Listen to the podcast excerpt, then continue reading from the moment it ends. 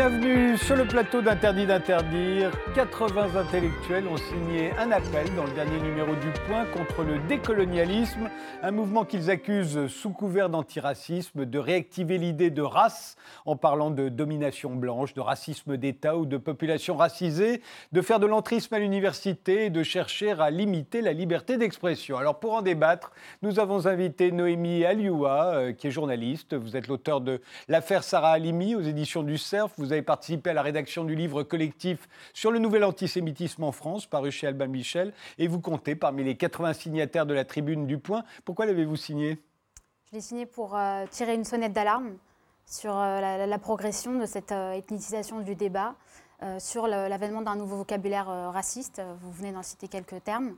Il s'agissait là de, participer à un, voilà, de tirer la sonnette d'alarme. C'est Loi Luste Boulbina, vous faites partie des théoriciennes de la décolonisation. Vous avez été directrice de programme au Collège international de philosophie. Actuellement, vous êtes chercheuse associée au LCSP, le laboratoire de changement social et politique de l'Université Paris 7. Vous êtes l'auteur des Miroirs vagabonds ou la décolonisation des savoirs qui vient de paraître aux presses du réel. Et vous avez répondu à la tribune du Point sur votre blog, sur Mediapart, dans un article intitulé Contrepoint. Que reprochez-vous à la tribune du Point? L'imprécision des griefs. Euh, on ne comprend pas exactement de quoi il retourne. La, la tribune manque de clarté et d'autre part euh, considère qu'il s'agit d'un mouvement comme si ce mouvement était homogène, comme s'il s'agissait d'un parti. Jean-François Kahn, vous êtes journaliste, vous venez de publier chez Talendier le premier volume de votre contre-encyclopédie, M la maudite, c'est son titre en référence à la lettre M, M comme média, M comme musulman, comme mémoire, comme mondialisation, comme migrant, comme multiculturalisme. Alors cette tribune, vous ne l'avez pas signée, auriez-vous pu la signer, euh, Jean-François Kahn? Ah oui, je, oui. Enfin, on ne m'a pas demandé, mais il faudrait, faudrait, que je la relise très attentivement. Peut-être euh, j'aurais pu discuter tel mot, mais sur le fond, globalement, oui. Oui, pourquoi?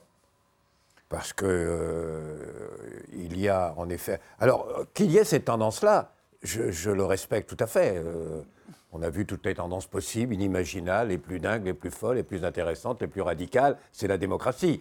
Euh, en revanche, ce qui me choque très profondément, c'est que se présente comme un antiracisme un racisme inversé, et se présente comme un antifascisme un fascisme inversé.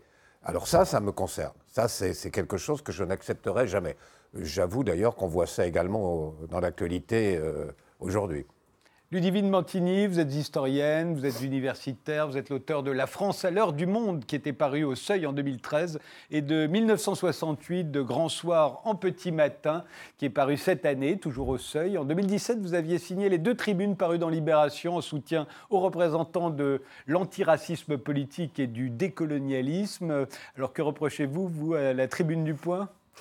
Je trouve qu'il y a une première chose qui est très choquante et que vous venez déjà de, rappeler, c'est d'accuser des personnes qui consacrent leur vie euh, à lutter contre le racisme, à lutter contre les discriminations et les injustices qui procèdent de ce racisme, d'accuser ces personnes d'être racistes, c'est très grave, je trouve que c'est scandaleux et indigne. Je pense aussi que euh, c'est une manière d'ériger la République en un principe euh, qui est très abstrait, mais quand on examine réellement la, réalité quotidienne, on s'aperçoit euh, que ce qui est écrit au fronton de nos mairies, euh, liberté, égalité, fraternité, n'est absolument pas respecté euh, dans, les termes, dans, la réalité sociale. Et, euh, et dès lors, euh, voilà, c'est ce pourquoi nous. Vous voulez la remplacer par quoi? Non, pas du tout. Non, moi je veux. Je, vous voulez la remplacer je, par non, quoi? J'aspire à l'application réelle. Mais vous de voulez ces, la remplacer par quoi? principes. Non, non, elle et, voudrait que ça soit appliqué. Elle veut et je pense aussi, par exemple, non. que cette tribune, elle présente. Elle n'a pas dit ça. Elle présente. Je ne sais pas si du coup on entame le débat, et je pense qu'il faudra certainement aller au-delà de la tribune, mais elle présente plusieurs paradoxes. Le premier paradoxe, c'est euh, d'indiquer que euh, les, signataires seraient, pour reprendre le terme de cette tribune, des intellectuels non conformes euh, qui s'opposeraient à, du côté de l'antiracisme politique, une stratégie d'entrisme, alors qu'en fait, la plupart des signataires ont pignon sur rue dans les médias sont journalistes ou essayistes, chroniqueurs, euh, membres des comités de rédaction du, du, Figaro, du Figaro Magazine, de causeurs, euh, de voilà, toutes sortes de, de Marianne, bien évidemment, que vous connaissez bien. Donc ça, j'y vois vraiment un premier paradoxe, parce qu'en réalité, ce qui est défendu là, c'est tout à fait hégémonique. parce que ça, non, non, non, s'il vous plaît, je vais juste terminer. Ah, bah, c'est formidable le dialogue. Non, pas du tout. Non, mais je, vous donne la parole tout de suite Donc une, seconde, une remarque d'une seconde, ça vous dérange déjà. Vous ne voulez pas l'accepter Ah bon C'est une remarque d'une seconde, c'est ça le dialogue Moi, si vous, si vous m'interrompez, je vous jure que je vous laisserai m'interrompre, parce que c'est ma conception de la démocratie. Alors même que je pense que le débat est fondé sur la possibilité pour tout un chacun, toute une chacune, de déployer quelque peu ses arguments, et ensuite, elle se tait, cette personne, et moi je vais me taire, mais je vais d'abord vous indiquer les, deux ou trois paradoxes que je voulais soulever. Voilà. Le deuxième paradoxe, euh, c'est que cette tribune euh, parle beaucoup de la liberté d'expression, parle beaucoup du pluralisme intellectuel, euh, en disant qu'à l'inverse, ce que nous, nous représenterions, ça serait, pour reprendre encore une fois les mots de la tribune, qui sont euh, scandaleux, du terrorisme intellectuel, du stalinisme. ce sont des mots extrêmement graves. et pour autant, le paradoxe réside dans le fait que cette tribune appelle, en fait, à censurer, à interdire des manifestations, des colloques, des films, euh, des expositions, des spectacles. Et c'est déjà produit d'ailleurs, puisqu'il y a un colloque notamment à l'Université de Lyon 2 qui avait été annulé pour cette, pour cette raison même. Et le troisième paradoxe, c'est encore une fois de se réclamer euh, de la République, euh, de l'universalisme républicain, mais dans des termes profondément abstraits, sans considérer que justement la République c'est la res publica. C'est justement la possibilité du débat. Ce n'est pas la censure, ce n'est pas l'appel à la censure, la République. Et pour moi, euh, la République, elle doit se distinguer dans ses principes, et je me reconnais, je me bats pour ces principes, je me bats pour qu'ils soient véritablement mis en œuvre au quotidien. Euh, mais les, régimes qui se sont succédés, qui se sont réclamés de la République, ont pu être en effet racistes. Euh, peut-être que l'incarnation des principes républicains tels qu'ils nous les sont transmis depuis l'école, ce serait Jules Ferry.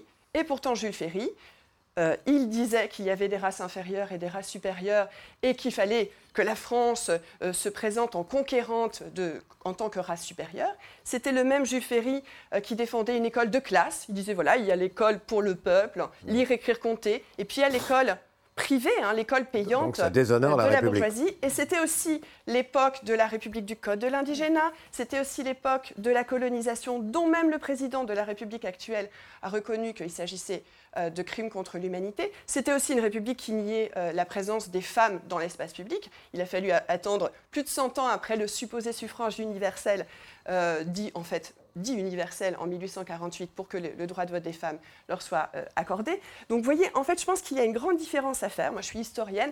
Et il y a une différence à faire entre notre attachement aux valeurs de la République et la manière dont, euh, le plus souvent, ils sont bafoués par certains gouvernements. Et donc, je pense qu'il faudra aussi revenir sur la manière concrète dont ils sont bafoués. Jean-François Kahn Non, vous êtes, c'est quand même gonflé de dire que, euh, que ce qui est... il y a quelque chose de vrai dans ce que vous avez dit. Euh, c'est que euh, beaucoup des signataires se donnent comme, euh, comment dirais-je, comme exclus alors qu'ils ont pignon sur rue. C'est pas parce qu'ils ont pignon sur rue qu'il faut les déconsidérer, mais là vous avez raison qu'ils ont dans l'ensemble et que c'est une tendance générale. C'est une tendance générale aujourd'hui tout le monde considère qu'il est ostracisé. qu'il est ostracisé. Vous-même, d'ailleurs, vous considérez que vous êtes ostracisé. Tout le monde considère que vous êtes ostracisé, que tout le monde peut s'exprimer sauf soi. C'est vrai, ça, faut arrêter avec ça. ça Là-dessus, vous avez raison. Vous voyez qu'on peut admettre même que l'autre a raison. ça, j'ai rien dans votre propos. Je n'ai rien deviné qui me laissait penser que vous étiez prêt à accepter que l'autre ait raison, en revanche. Et alors, euh, mais alors, quand vous dites que ce qui est une honte là-dedans, c'est d'accuser les personnes euh, et les accuser d'être racistes, vous êtes un peu gonflés. Alors que ça, euh, je ne dis pas vous, parce que je, ne sais pas ce que vous écrivez au fait, mais ceux dont il est question le font sans arrêt, systématiquement. Ils accusent, euh, les uns les autres accusent, hein. je ne dis pas que les signataires-là n'accusent pas, mais de ce côté-là, on accuse sans arrêt. Attends, je lis leur tribune, je lis leurs articles, ils accusent simplement, et ils accusent entre autres adversaires d'être racistes. Alors c'est quand même extraordinaire. Quant à la République, je vais vous dire, moi, j'ai euh, été pour la paix en Algérie, j'ai manifesté pour la paix en Algérie. Quand euh, Maurice Audin a fait sa, soutenance de thèse, j'ai été, j'avais 20 ans, j'ai été à sa soutenance de thèse par, euh, par solidarité. Je me suis battu absolument tout le temps contre euh, les tortures en Algérie, contre le racisme, sans, absolument euh, sans exception. Mais je n'ai jamais accusé la République. Mais j'ai dit c'est une violation de la République. Je suis justement pour la République. Justement, la République, c'est la négation de ça. Et vous, avec une perversité que je reconnais parce que c'est celle des mouvements d'extrême droite, vous dites c'est ça la République. Tout ce qui ne va pas, c'est la République. L'extrême droite, c'est la République. On a été d'esclavage, c'est la République. Euh, on a torturé en Algérie, c'est la République. Et maintenant, c'est pas la République. Et c'est au nom de la République qu'on a combattu ça. Et d'ailleurs, c'était des anti-républicains qui faisaient ça. C'est atroce de dire ça. C'est un danger. Et ça fait le jeu de l'extrême droite et du fascisme de dire ça. Je ne peux pas l'accepter. Ce que, ce que vous C'est- dites, Je même, Bolbina. Parce qu'il y a une confusion entre ceux dont vous parlez. D'ailleurs, vous n'avez pas, vous n'avez pas donné de nom. Il y a les gens qui sont présents médiatiquement, il y a les gens Parce qui que je travaillent à regrette souvent qu'on donne mais- des noms, madame. Excusez-moi. J'aime pas les listes Si noires. je peux simplement m'exprimer. Je vous remercie. Donc, euh, il y a les gens qui s'expriment médiatiquement, il y a les gens qui travaillent à l'université. Le- le- cette tribune, elle a péché par un, un défaut gigantesque, c'est de ne pas connaître ses travaux. C'est de, de- de parler d'une mouvance, c'est-à-dire, excusez-moi, dans un vocabulaire complètement journalistique, que j'ai trouvé complètement indigne aussi des intellectuels, de- des- présumés intellectuels. Je l'ai trouvé universitaire. Il, y a une très grande diversité euh, dans, euh, dans les travaux qui sont menés sur euh, les questions coloniales, les questions de décolonisation, etc. Les gens ne sont pas nécessairement d'ac- d'accord, ils ne travaillent pas sur les mêmes bases. Il y a des gens qui travaillent, par exemple, moi je travaille dans une perspective qui est postcoloniale. Ça veut dire que je m'intéresse grandement, après par exemple la guerre d'Algérie, qui signe la fin quand même d'un certain nombre de choses en France, sur les conditions dans lesquelles se trouvent les ex-colonisés relativement euh, euh, à leur passé et à leur présent du reste et aux traces du, passé colonial. Du côté euh, français, puisque c'est une ancienne puissance impériale, je considère que la situation n'est pas la même. On est dans un contexte qui est post-impérial et non pas exactement post-colonial. Ça veut dire que là encore, il y a des résidus. Bien sûr qu'il y a des résidus. Vous savez bien euh, que euh, l'égalité arrive toujours par effraction. Et en fait, arrive maintenant dans les universités, moi je m'en réjouis, d'autant que j'enseigne, donc ce sont des anciens étudiants aussi, pas à moi personnellement, mais ça, veut dire de gens qui ont accédé à l'université, qui font émerger de nouvelles questions et qui ont un nouveau langage. Ce dont il était question à, à- à l'évidence à l'instant, c'est que République, c'est un signifiant qui n'a pas la même signification pour chacun. Ça veut dire que vous, quand vous dites vous défendez la République, vous défendez des principes républicains. Quand Ludivine Bantini parle de la République, elle parle de la République réelle, de la République au sens historique, c'est-à-dire d'institutions qui ont une histoire. Je rappelle par exemple, au cas où euh, ce- cela a été oublié, que la laïcité dont on parle autant euh, en ce moment a été considérée comme une judaïsation de la République par ses adversaires à l'époque. On devrait s'en souvenir. Il y en a peu qui le rappellent. Ça, je comprends. Je vois pas euh, que ça. Noémie Elioa. Je, je débat, je d'accord pense que ça euh, change. avec Jean-François quand, il parle- quand il parle d'extrême droite. C'est-à-dire qu'il y a une assignation identitaire euh, quand on parle des, des fameux camps euh, des coloniaux interdits aux blancs.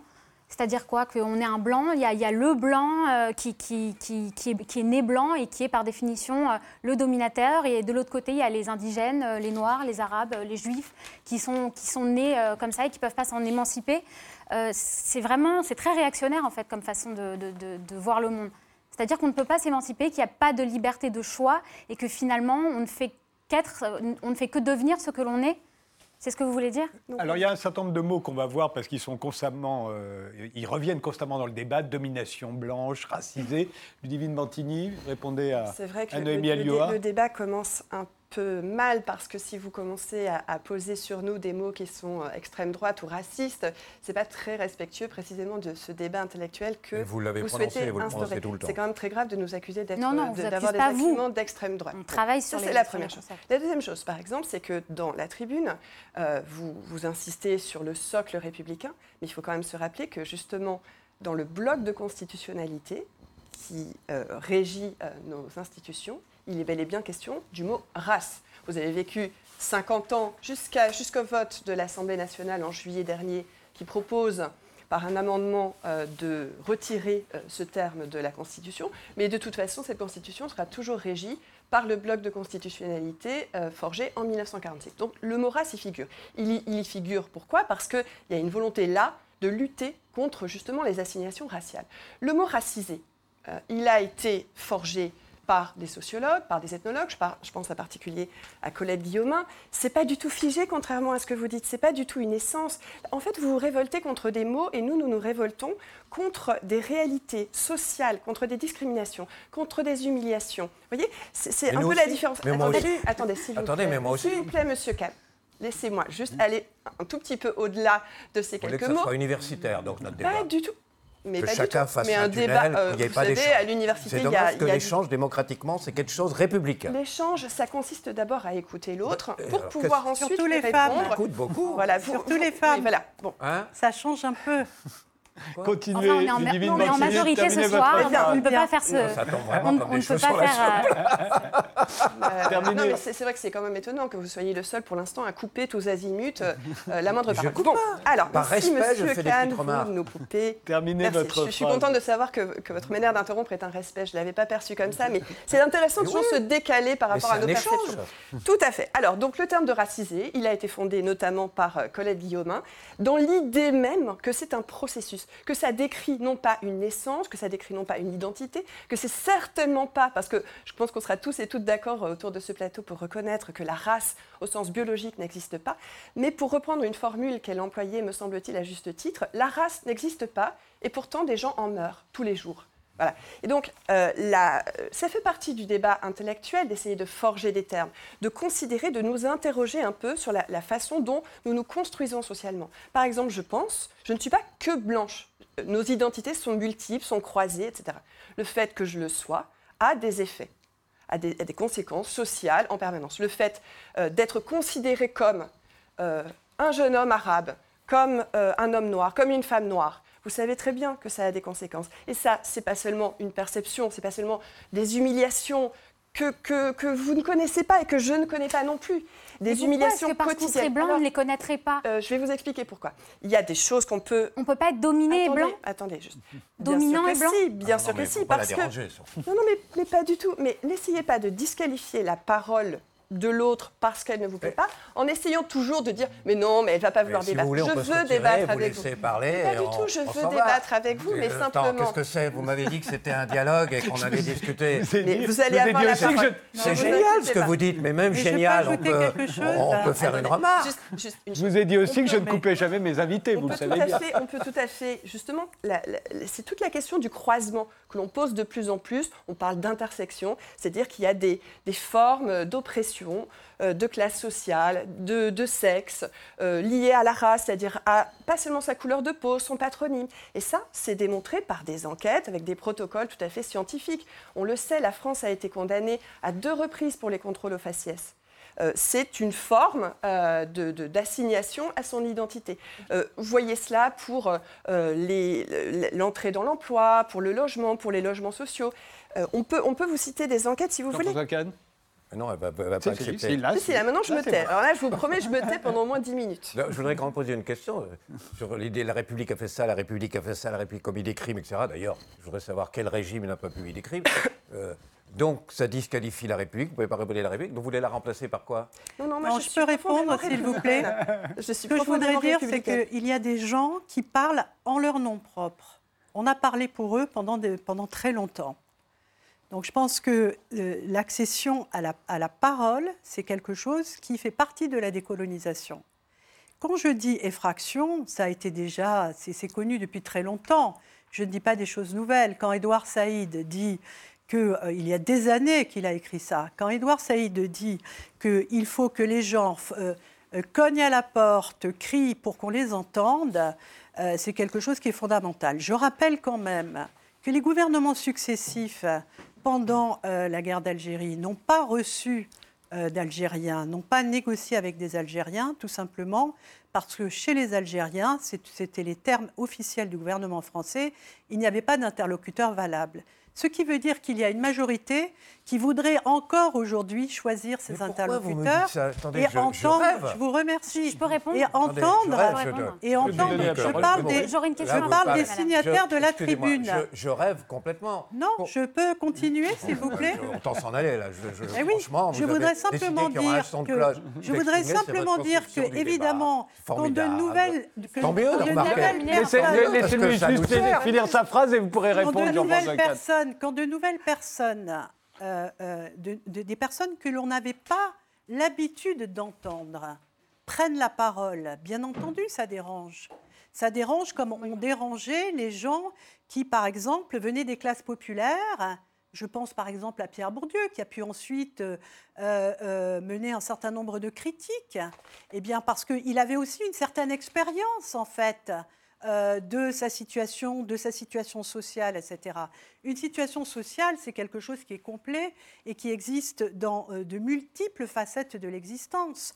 Donc, ce sont ces personnes qui parlent en leur nom propre. Je ne vois pas au nom de quoi on peut leur imposer un langage qui ne serait pas le leur. Je peux? Jean-François Kahn, et le droit? je vous en prie, tous les deux. Je- je- C'est quand même extraordinaire. Vous vous vous adressez, vous adressez à nous, à moi? Vous adressez à moi, là? Oui Répondez-lui sur le fond. Mais je réponds sur le fond, vous vous adressez à moi. Mais c'est tout ce que vous dites là, je l'ai dit 20 fois, 1000 fois. C'est pas là-dessus que porte le débat. Jamais j'aurais l'idée de mettre en cause, euh, même si j'étais pas d'accord sur tel ou tel point, je ne mettrais pas en cause. Mais en plus, il y a un certain nombre de choses que vous dites. Non seulement je suis d'accord, mais qu'est-ce que j'ai pu le dire bien avant vous, longtemps? J'en ai même pris plein la gueule, souvent pour dire des choses comme ça. Je vous l'ai dit sur l'Algérie. Ça ne porte pas là-dessus le débat. Quand, d'abord, euh, est-ce que ça, euh, quand là-dessus, je suis d'accord là-dessus avec le texte, euh, la remise en cause de l'universalisme, c'est-à-dire ce qui est fondamental. Une chose de dire que ça existe, que c'est important, et de l'autre de dire que c'est absolument fondamental et prioritaire, la différence de race, la différence de religion, la différence de race, c'est-à-dire, euh, en effet, nier absolument tout ce qui est universel, tout ce qui fait qu'on est euh, de, de la même nature, qu'on fait partie du même monde, qu'on fait société, pour dire que non, il faut accentuer que sur les différences, que ce qui sépare, que ce qui différencie. C'est terrible, c'est ça- ça- c'est vrai que ça renvoie à la philosophie la plus réactionnaire de la contre-révolution même du, du 19e siècle ou du, du 18e siècle. D'autre part, la polémique est porte sur un certain nombre de choses qui sont inacceptables. Pas sur tout ce que vous venez- de dire, que, encore une fois, que moi-même j'ai dit 100 fois et 1000 fois. Quand, par exemple, puisque le- au centre de ces débats, il y a les indigènes de la République. Que vous avez Notamment, mais ce n'est pas les seuls. Il y a beaucoup de mouvances qui sont Oui, citées, mais hein. entre autres, pour- c'est vrai, pour reprendre la phrase célèbre. En plus, j'ai lu le- le- le- en entier l'ouvrage. Euh, c'est vrai que la phrase que j'appartiens à ma famille, pour prendre Vous parlez de l'ouvrage de Ouria Boutelja, euh, Les Blancs, les Juifs. de- des indigènes de la République. J'appartiens à ma famille, à mon clan, à ma race, à mon quartier, à l'islam, pour répliquer aux féministes qui disaient mon corps m'appartient, etc. Je peux quand même dire, si Le Pen avait dit ça, vous imaginez les hurlements. Le Pen l'avait dit, plus, euh, il avait dit, vos euh, idées. Le père, oui. Et ce qui est très respectable, surtout qu'il y a des choses justes dans ce que vous dites, et quand même prendre position contre ça. Et vous pouvez dire ça, j'accepte pas. Oui, euh, je suis plutôt sensible à ça, mais ça, j'accepte pas. C'est une honte, c'est du racisme inversé. Si Le Pen avait dit ça, ça serait absolument épouvantable. Vous pourriez faire ça. Moi, je fais des concessions, je vais vers vous. Vous pourriez dire ça, je ne peux pas accepter. Le- le- la mixité, le, le remis en cause de la mixité, parce qu'on est entre noirs. Vous imaginez si n'importe qui de l'extrême droite avait dit euh, on interdit aux noirs une réunion de blancs? On réunit- c'est l'idée de la non-mixité qui a été discutée, Vous pourriez dire oui, ça c'est un excès, ça je, euh, bien que je pense ce que je vous ai dit, ça je ne peux pas l'accepter. Je crois qu'on touche Je- au fond du problème là. C'est l'exclusion des autres. C'est-à-dire que se, se battre contre le racisme, je crois que tous autour de, de cette table, on est d'accord. Le problème, c'est d'exclure les autres. Le fait de dire que les Noirs doivent parler pour les Noirs, les Blancs pour les Blancs, les Juifs pour les Juifs. Mais quelle société on va créer demain? Il n'y aura plus rien de commun. Parce que justement, on va interdire euh, aux hommes de parler de féminisme, on va interdire aux, aux- aux personnes qui ne se- n'auraient jamais vécu euh, ce, ce type de domination, mais on crée un séparatisme terrible. Pas du tout. Au contraire. Au contraire, le Oui. parta- au contraire, la parole, ça permet de partager. Maintenant, la question de Ça, la non mots. oui, la parole, ça permet de partager. C'est quand les gens, je, je ne vois pas comment, ni vous ni moi, nous pouvons inventer une expérience de, euh, une expérience de personnes noires. Vous n'allez quand même pas parler à leur place. Mais Vous n'allez pas décrire leur expérience. les blancs sont analyser. exclus, Il n'y a pas, y a pas pas de dialogue possible si vous d'abord vous ne nous écoutez pas, vous n'entendez pas, vous répétez votre, votre propre truc. Oh, Qui a dit qui a dit qu'il fallait pas entendre euh, la parole des noirs, des blancs, etc. Mais qui l'a dit? Excusez-moi, qui l'a dit? Mais- Qui nous l'a dit On l'a dit là Je vous ai dit avant qu'au contraire, je me suis battu toute ma vie pour qu'on l'entende. Mais c'est vous qui qui n'entendez pas ce que j'ai dit et qu'il faut répéter la même phrase. Écoutez, monsieur Kahn, je ne vous fais aucune observation. J'attends exactement le même respect de vous. Ça changera un peu, justement. Alors, La vous domination pouvez- blanche. Est-ce qu'en 1 minute 30, parce qu'on va faire une pause, est-ce que vous pouvez nous expliquer pourquoi, à votre avis, l'une ou l'autre, se justifiait justement la non-mixité qui a été reprochée à l'époque dans des colloques où Est-ce que- alors oui, alors, est-ce que vous reprocheriez par exemple le choix qu'ont fait euh, des féministes de se réunir euh, après 68, essentiellement pour ce qui concerne l'Europe, euh, entre femmes? Pourquoi l'ont-elles fait? Parce qu'elles se sont aperçues, et, et 68 même l'avait montré, hein, j'ai essayé d'y travailler un petit peu parmi bien d'autres, euh, qu'elles étaient très présentes euh, dans le mouvement, dans les grèves, dans les occupations, dans les, universités, les lycées, etc. Mais euh, on leur avait pris leur parole, c'est-à-dire que des leaders, euh, tous euh, des hommes, ne s'étaient pas du tout posé euh, la question du fait qu'ils étaient tous des hommes. C'était une manière complètement impensée euh, de, de se... Voilà, pas, pas de question.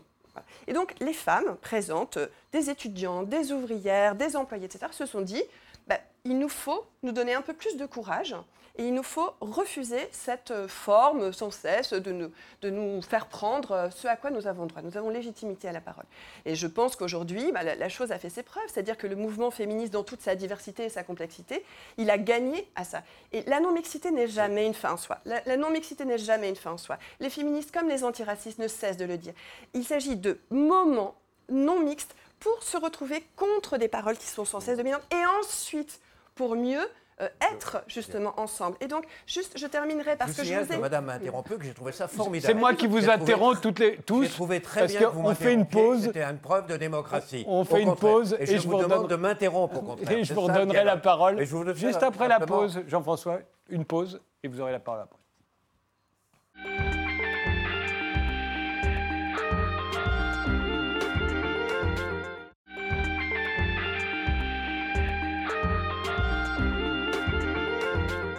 Le débat euh, aujourd'hui porte sur le décolonialisme et sur euh, l'appel de 80 intellectuels dans le point contre le mouvement euh, décolonialiste. Il y a autour de moi Noémie Alioua qui est journaliste, il y a Céloi Luste Boulbina qui est philosophe, Jean-François Kahn qui est journaliste et Ludivine Bantigny qui est historienne. La parole était à Jean-François Kahn.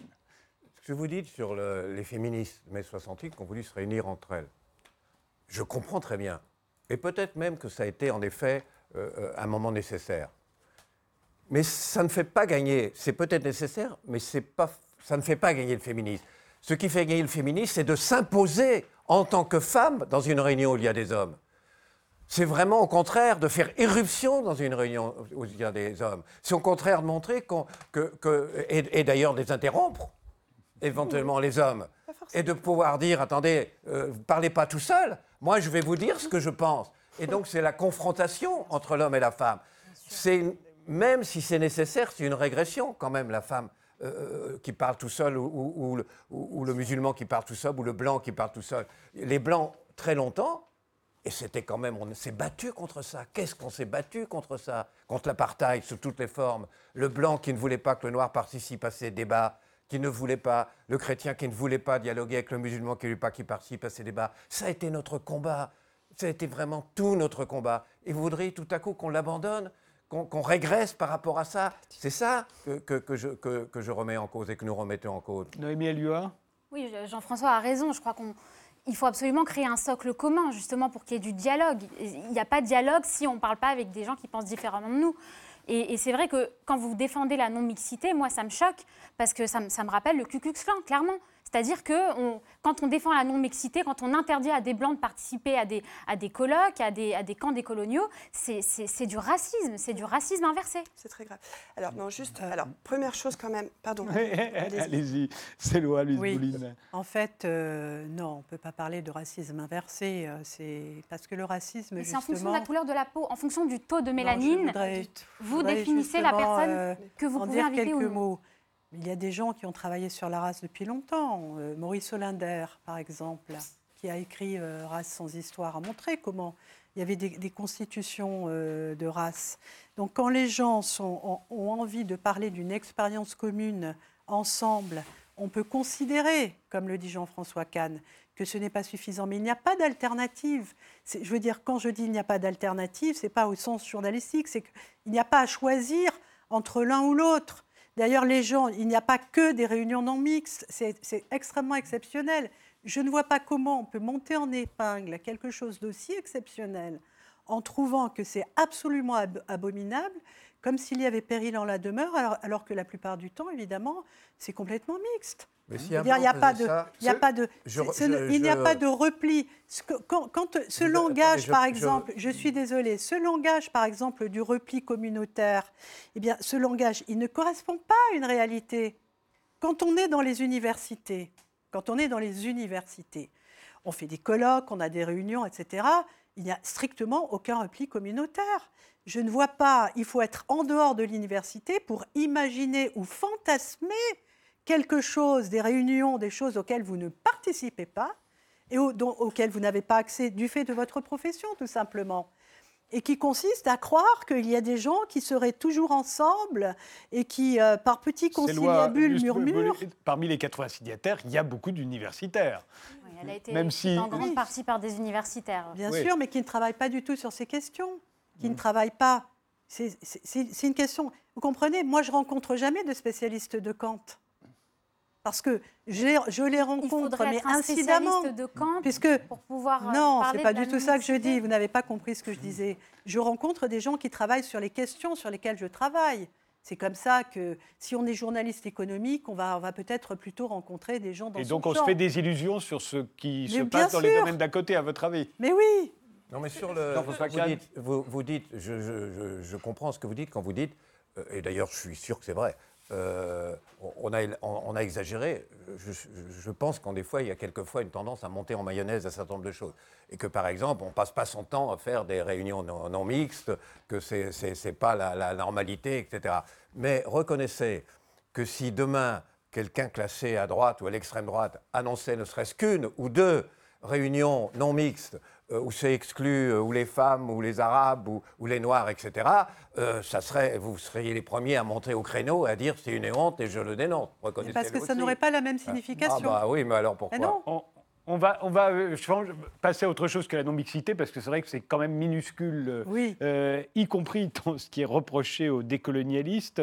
On leur reproche généralement quand même un racisme anti-blanc et le fait de parler de domination blanche, de blanchité, euh, tous ces mots euh, euh, qui sont les mots justement dont vous parliez tout à l'heure, le divine Mantini. Est-ce qu'il y a ce racisme inversé? Est-ce qu'il y a cet essentialisme, cette, ce différentialisme qui ferait que les Blancs, à un moment, seraient regardés comme une race justement alors, mais bon, pas du tout. Enfin, c'est quand même extra... Là aussi, enfin, c'est quand même vraiment choquant qu'on puisse en arriver. Non, non, mais qu'on puisse en arriver, par exemple, à des, à des, comparaisons avec le, le Ku Klux Klan. Enfin, c'est très. Vous vous rendez compte, c'est vraiment, c'est terrible d'en arriver là. Bon, ah, euh, ce sont des concepts. La non-mixité est quelque chose de terrible. Ce sont... Absolument. La non-mixité, vous voulez y revenir Non, non, non, chose. C'est juste une modalité extrêmement ponctuelle. Vous avez parlé l'un et l'autre, et ça rejoint votre question. Vous avez parlé l'un et l'autre du fait que ce serait un séparatisme. C'est. Ah c'est l'inverse en fait dans les positions de l'antiracisme politique. C'est vraiment l'inverse. C'est-à-dire que c'est une prise de conscience, mais évidente à partir d'enquêtes sociales, à partir euh, de, vraiment d'analyses euh, à la fois subjectives et de terrain, du fait que ces discriminations, ces ségrégations existent. Et d'ailleurs, est-ce que vous avez été choqué quand Manuel Valls lui-même, alors qu'il était Premier ministre, avait parlé d'un apartheid social, territorial et ethnique à propos de certains euh, quartiers? J'ai été choqué. Vous posez une question. C'était très choquant, non pas qu'ils le disent, Mais c'est très choquant que ça existe, Ça existe. justement. Là, je vais dans votre sens. En effet, il y a dans ce pays, et c'est très grave, dans les banlieues, un apartheid social fait par le logement, fait par la politique sociale, Voilà. fait par le pancapitalisme. Et c'est absolument choquant. Il faut se battre. Et je me bats contre toutes ces formes d'apartheid, Voilà. y compris l'apartheid social. Voilà. Et bien précisément, là, nous nous rejoignons et, et donc euh, nous avons tous et toutes estimé dans ce grand courant qui, en fait, Black Lives Matter, par exemple, euh, c'est aussi une manière de dire, mais voilà, les vies des Noirs comptent, les vies des non-blancs comptent. Et vous n'allez pas dire que c'est du racisme à l'envers. Je suis sûre que vous direz le contraire. Je suis sûre que vous reconnaîtrez la nécessité de s'organiser en prenant conscience euh, collectivement. Et je pense que le racisme nous touche toutes et tous. C'est-à-dire d'abord les personnes qui en sont euh, les victimes, Là- mais là- aussi là, ça touche question, toute la, d'ailleurs. toute Est-ce la que- société. Est-ce que selon lors- vous, il y a un racisme anti-blanc? Parce que c'est un peu Alors, le sujet là que vient de poser Frédéric Bah, Tadei. Non, je pense que vraiment, on Non, peut, on peut pas bien du sûr. tout parler de racisme anti-blanc, pas du tout. Et quand, Euh, quand le au contraire, euh, Ça n'existe pas.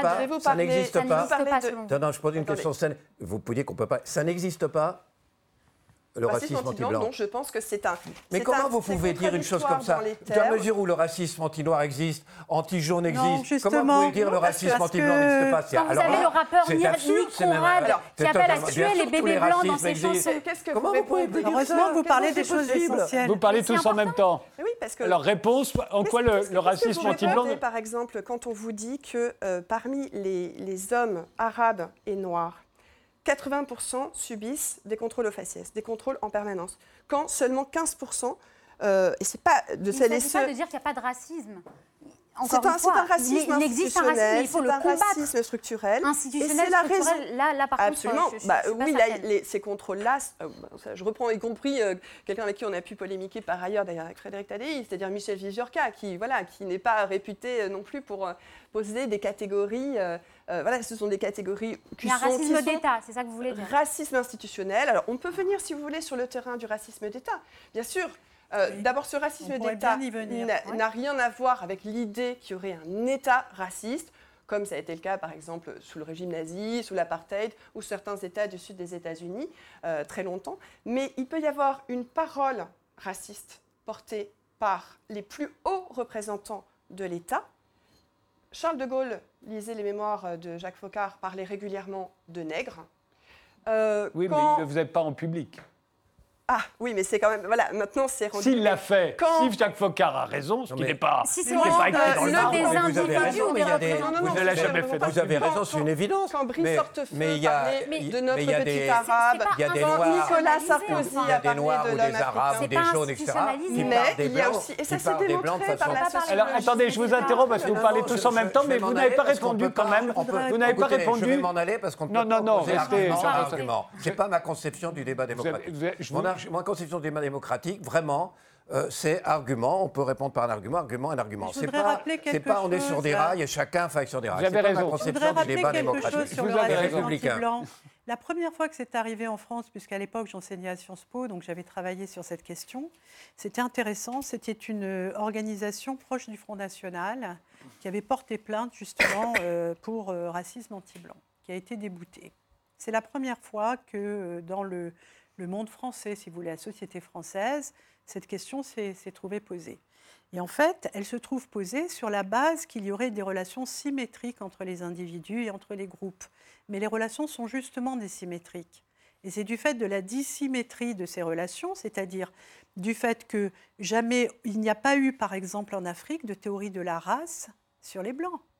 Mais Il n'y a eu que- qu'aujourd'hui, un blanc ne peut pas être discriminé vous parce qu'il C'est est pas blanc. tout à Non, mais fait. je peux- Vous avez pas tort. excusez-moi. Donc je fait voudrais simplement dire que, que je posais. C'était ça veut dire que- qu'il y ait qu'on puisse dire. ça signifie, s'il vous plaît, que ce n'est pas un racisme.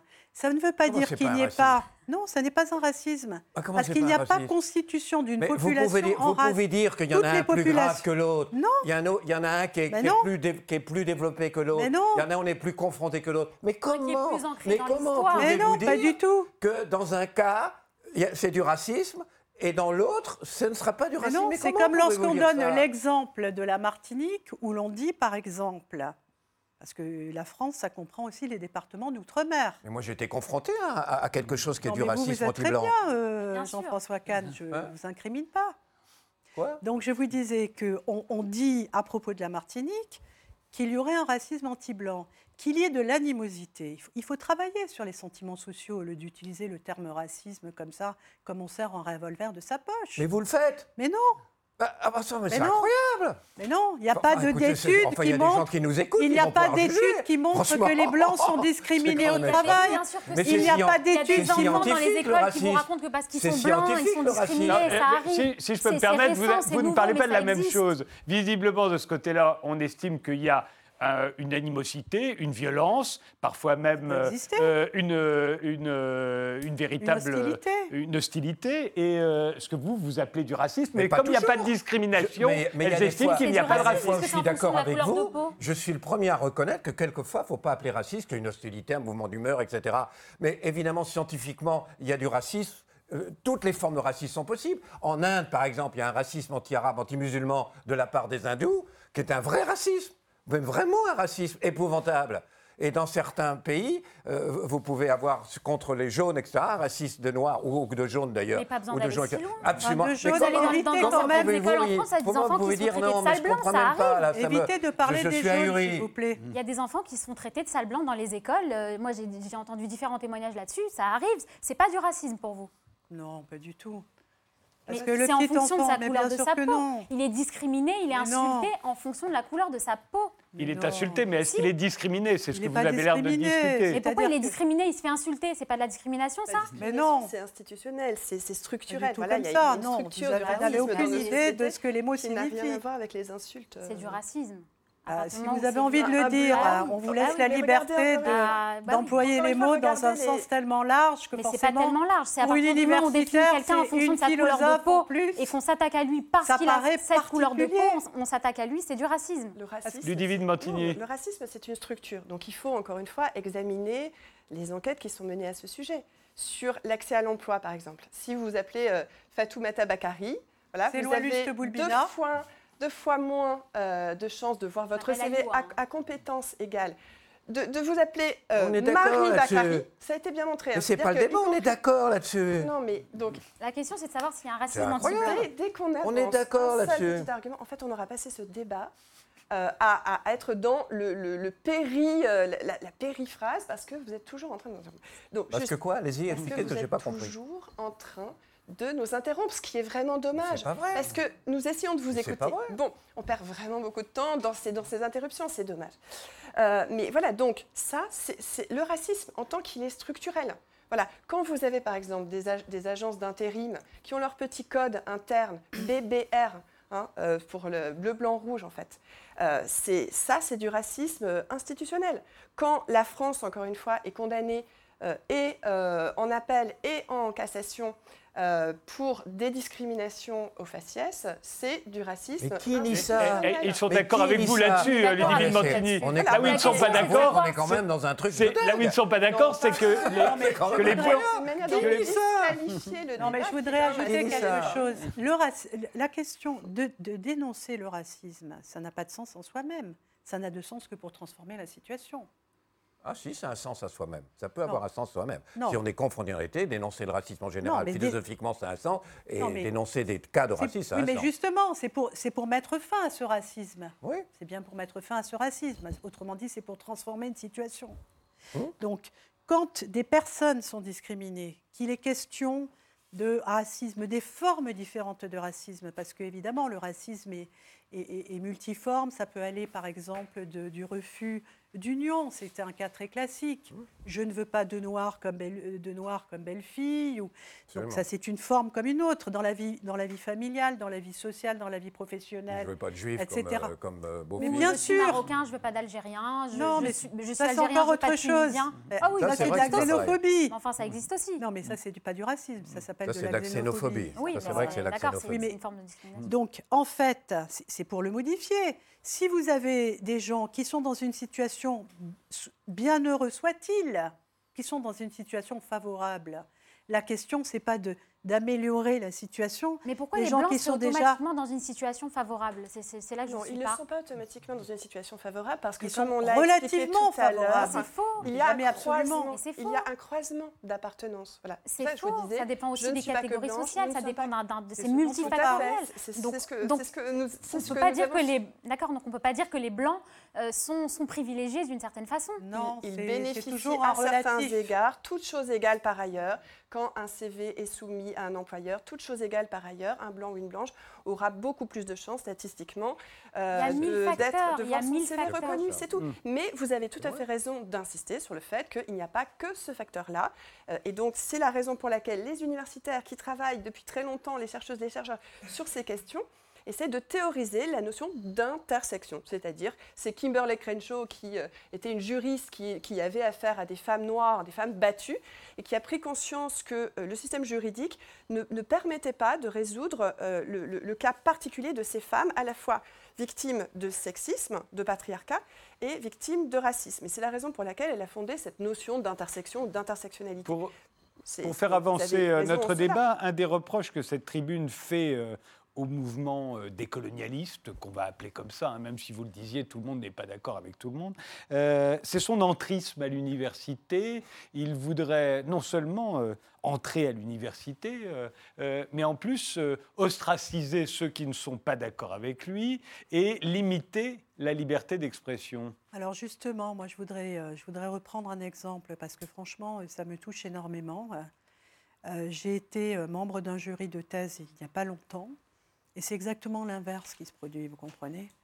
Donc, euh, dans le jury, euh, c'était la, candidate était extrêmement brillante. Il y a deux personnes qui lui ont tenu des propos complètement inconvenants. Qu'est-ce qui se passe quand on est dans ce genre de situation? On ne peut rien dire sur le moment parce qu'on ne veut pas indisposer, mettre en difficulté la doctorante. Vous comprenez? Donc on ne peut pas témoigner non plus parce que ça mettrait encore en question la personne qui a fait son travail et qui a déjà subi les, les remarques. euh, Quand je vous dis inconvenantes, j'emploie un euphémisme. Vous voulez dire qu'elle avait des thèses proches du décolonialisme et qu'on le lui a reproché euh, Non, parce que ça On lui a reproché ce qu'elle était. Je ne vous parle pas de ses thèses. Je ne vous parle pas de, des, des- des propos qu'elle a tenus. Je vous, ai- je vous parle de, de- de- de propos inconvenants qui concernent son identité supposée, qui n'ont rien à faire dans un débat intellectuel. Donc vous avez une situation universitaire. C'est ce qu'on dit, c'est ce qu'on essaye de dire. Oui, vous avez une situation universitaire qui est On est là pour dire ça. Cette personne, imaginez qu'elle candidate et elle soit prise. Est-ce que vous allez dire que c'est de l'entrisme? Excusez-moi. Moi, j'ai travaillé, j'ai écrit d'ailleurs là-dessus. J'ai écrit sur décoloniser les institutions dans un article qui est euh, paru en 2012. Parce qu'on peut observer que l'université n'est pas du tout un univers qui est neutre et qui est livré à la neutralité universitaire. Donc les, phénomènes que l'on trouve qui ont été étudiés euh, au dehors des universités, ils existent à l'intérieur des, universités. Il faut partir de la situation. L'entrisme, qu'est-ce que ça veut dire? Qu'il y a des gens qui entrent, mais tant mieux. Ça veut dire que c'est un progrès pour la société française que des gens divers, puisqu'on parle de diversité, je ne suis pas forcément, je n'adhère pas forcément à, cette, euh, à ce terme, mais pour employer le terme de diversité, c'est très bien que l'université s'ouvre à, à- à la diversité. Non, mais moi, je ne connais pas ce problème. hein. Oui, Je suis pas universitaire. euh, A priori, euh, l'exemple que vous donnez, euh, c'est ce qu'on essaye de dire, qu'il ne faut pas euh, se comporter. Euh, moi, je voudrais élargir sur un point. C'est que je suis extrêmement inquiet, c'est- c'est l'é- l'élément de- de- sur lequel va, l'élargir. Déjà, j'avais été euh, une espèce d'état d'esprit qui a été terrible quand il y a eu la guerre civile en Algérie, par exemple et qu'on a eu des islamistes qui étaient les précurseurs de Daesh, hein, qui commettaient des crimes ah, abominables, abominables, des massacres épouvantables. La tendance qu'il y a eu dans certains milieux africains, c'est dire non, les islamistes ne tuent pas. Non, ce n'est pas les islamistes qui tuent. Euh, et là, on voyait bien qu'il y avait quelque chose de, de malsain, de, quelque chose de, pervers, etc., qui m'a qui- qui beaucoup dérangé. Et deuxième aspect, que c'est c'était pas, du racisme, parce que si Non, c'était non, pas les c'est c'est islamistes, c'était les c'est- militaires. c'est- Donc, mais, c'était- euh, oui, on des Algériens c'était- dans les deux cas. donc. c'était les gens qui les combattaient qui étaient en fait les, les tueurs, etc. Après, on s'est aperçu que ce n'était pas vrai. On a découvert que c'était des faux témoins. Tout- Maintenant, il n'y a ça plus aucun doute. Mais euh, ça, a, ça a été dit. L'autre aspect, c'est, vous savez, je, je lisais un- une phrase d'un philosophe qui est- qui qui- qui- manque pas d'intérêt, mais qui est Alain Ba- qui est Alain Badiou, qui était à votre place il n'y a pas très longtemps. et qui, après les attentats du 13 novembre, euh, disait Nous devons arracher de nos âmes, pour ça que je me méfie de la euh, diabolisation de la République parce qu'elle a commis des crimes, nous devons arracher de nos âmes la sensibilité démocratique, ce fétiche. Qu'est-ce qui fait qu'il y a une présence malheureuse du présent? À monsieur le nom du mal et démocratie Je crois qu'on entend, il y, a une, banalisation d'un certain nombre de, choses comme ça. Si je prends un texte qui était le- Les Invisibles, texte des Invisibles, euh, et qui disait, et ça, on entend beaucoup ça, je ne parle pas d'intrusion dans les universités, je veux dire, on entend, on, entend ça. Et je ne dis même pas qu'il faut interdire qu'on dise ça, je dis qu'il faut prendre en compte qu'on dit ça, il faut y répondre. Et, euh, donc, dans le truc des Invisibles, qui disait, on nous entretient à l'année de mille menaces qui nous environnent, le terrorisme, pas, euh, le fascisme, aucune importance relative, le chômage, ainsi se perpétue le train-train de la normalité capitaliste. Euh, et vous voyez, ça me rappelle, euh, ça me renvoie euh, dans les années 30, où il y avait des, des communistes allemands qui ont dit, finalement, c'est pas le fascisme qui est dangereux, c'est pas Hitler qui est dangereux, c'est le capitalisme qu'il faut combattre, et c'est une diversion de dire qu'il faut combattre le fascisme et le racisme. Et aujourd'hui, je sens, je sens même dans l'actualité d'aujourd'hui, dans ce qui se passe, je sens un peu cette euh, tendance-là. Et le fait de banaliser, je reviens à ce que j'ai dit tout à l'heure, euh, ou d'accepter avec un discours qu'on peut entendre, un vrai discours qui n'est pas inintéressant, mais que banaliser des phrases comme, ou le même l'ensemble du livre de- des indigènes de la République, qui banalise en effet des phrases que vous n'accepteriez pas si c'était l'extrême droite, que vous n'accepteriez pas si c'était étiqueté fasciste, qui est insupportable et qui devrait être insupportable pour un démocrate et un républicain, ça, participe un peu de cette espèce de confusion et cette banalisation des valeurs. Mais les mouvements, euh, vous savez, il y a eu une énorme. Vous savez bien que dans les mouvements de résistance ou de, lutte contre la dédomination, il y a eu énormément de, de variétés. Il y a eu des, des, façons de penser les choses qui radicalisaient complètement euh, la question. C'est-à-dire que vous parlez de quelqu'un qui est le porte-parole d'une, la porte-parole d'une association. euh, euh, entre les études universitaires, le militantisme associatif, etc., il y, a- il y a un grand écart. Ludivine Mantigny, il nous reste trois minutes, une minute Oui, chacun. bon. En fait, euh, je, je- je crois vraiment que là, vous avez un peu décalé le débat en, en citant des choses qui, justement, n'ont rien à voir avec ce, avec quoi nous étions, ce sur quoi nous étions en train de discuter. C'est- dommage, parce que je crois qu'il faut revenir. Bon, deux choses. Euh, il faudrait tout un débat sur ce que vous venez de dire à propos de- du livre d'Ouria Boutelja, euh, les, les Blancs, les Juifs et nous, parce que je crois que vous l'avez vraiment mal lu. je Non, crois qu'au contraire, Parce qu'elle dit sur le féminisme et, sur l'islamophobie, c'est intéressant. Je pense que vous, vous l'avez lu notamment en faisant cette confusion que font beaucoup des- de, de celles et ceux qui ne l'ont pas lu et qui en parlent malgré tout. Qui en parlent malgré tout, c'est euh, que vous considérez que ce qui est de l'ordre du constat euh, apparaît comme euh, une euh, injonction, ce qui est faux. Parce que Ouria Boutelja, mais je, mais je pense qu'il faudrait encore une fois toute une, une émission pour en parler, c'est quelqu'un qui au contraire veut dépasser euh, ces appartenances-là, ces, catégories, ces assignations euh, racialisées, etc. Vraiment. Mais euh, ça serait encore une fois tout un débat. Moi, ce que je veux pointer du doigt, peut-être pour terminer, c'est encore une fois, d'une part, le fait qu'il n'y a pas du tout de diabolisation de la République, mais au contraire un attachement à ces principes proclamés, mais trop peu mis en pratique. Et de ce point de vue, comme historienne, moi, ce que j'ai en tête, c'est le soulèvement des ouvrières et des ouvriers de juin 1848 qui s'étaient battus les armes à la main quelques mois auparavant, en février 1848, au nom de la République, au nom de la belle, de la sociale, et qui finalement ont été euh, euh, écrasés euh, dans le sang par le gouvernement de la République. Donc ne nous trompons pas d'adversaires, parce qu'il ne s'agit pas de diaboliser la République, il s'agit de mettre en cause les gouvernements qui se disent républicains tout en ne respectant pas ces pratiques élémentaires. Ça, c'est une première chose. Et Donne-moi un deuxième chose, qui et deuxième chose, s'il vous plaît. Deuxième chose, euh, c'est le, pour moi ce qui est beaucoup plus qu'un paradoxe dans la tribune. euh, mais c'est euh, quelque chose de grave parce que c'est un appel à la censure. C'est-à-dire qu'au nom du principe de on va défendre l'universalisme républicain, on refuse que des voix se fassent entendre qui, tout simplement, dans les sciences sociales, essaient de penser, de construire Ça, euh, des propositions euh, qui sont à la fois euh, théoriques, savantes, mais aussi pratiques autour de ces questions de l'antiracisme. Et je trouve vraiment très grave vous que dans votre tribune, vous en appeliez aux autorités, aux plus hautes autorités, pour qu'elles se prétendument ressaisissent, en fait, afin qu'elles interdisent des manifestations, ce qui est, le- ce qui est à l'opposé justement du principe Alors, dernier mot, du dialogue Noémie intellectuel. Alioua. Évidemment qu'il y a une liberté scientifique et que les chercheurs euh, peuvent euh, travailler sur les, sur les sujets qui leur tiennent à cœur. Le problème, c'est lorsqu'il s'agit d'une idéologie mortifère, lorsqu'il s'agit de défendre une vision du racisme, pardonnez-moi, on peut comprendre qu'à ce moment-là, ça puisse tomber sous le coup de la loi. On s'arrête là. je Je vous vous ai dit que je n'étais remercie. pas d'accord avec Oui. une conception du débat où on ne peut pas Il ne s'agit pas d'un débat, évidemment que tous les, tous les arguments peuvent se faire On ne peut entendre. pas Il échanger s'agit argument contre de- argument, c'est de pas ma conduire des conception recherches. démocratique et Il républicaine du il débat. s'agit de si conduire ça des dépend recherches de la loi, il n'y a pas besoin d'un appel de 80 intellectuels. Parce que il y a Je vous remercie de- tous les quatre. Je suis obligé de vous interrompre. On est obligé de rendre l'antenne. Merci de nous avoir suivis. Rendez-vous au prochain numéro d'Interdit d'interdire.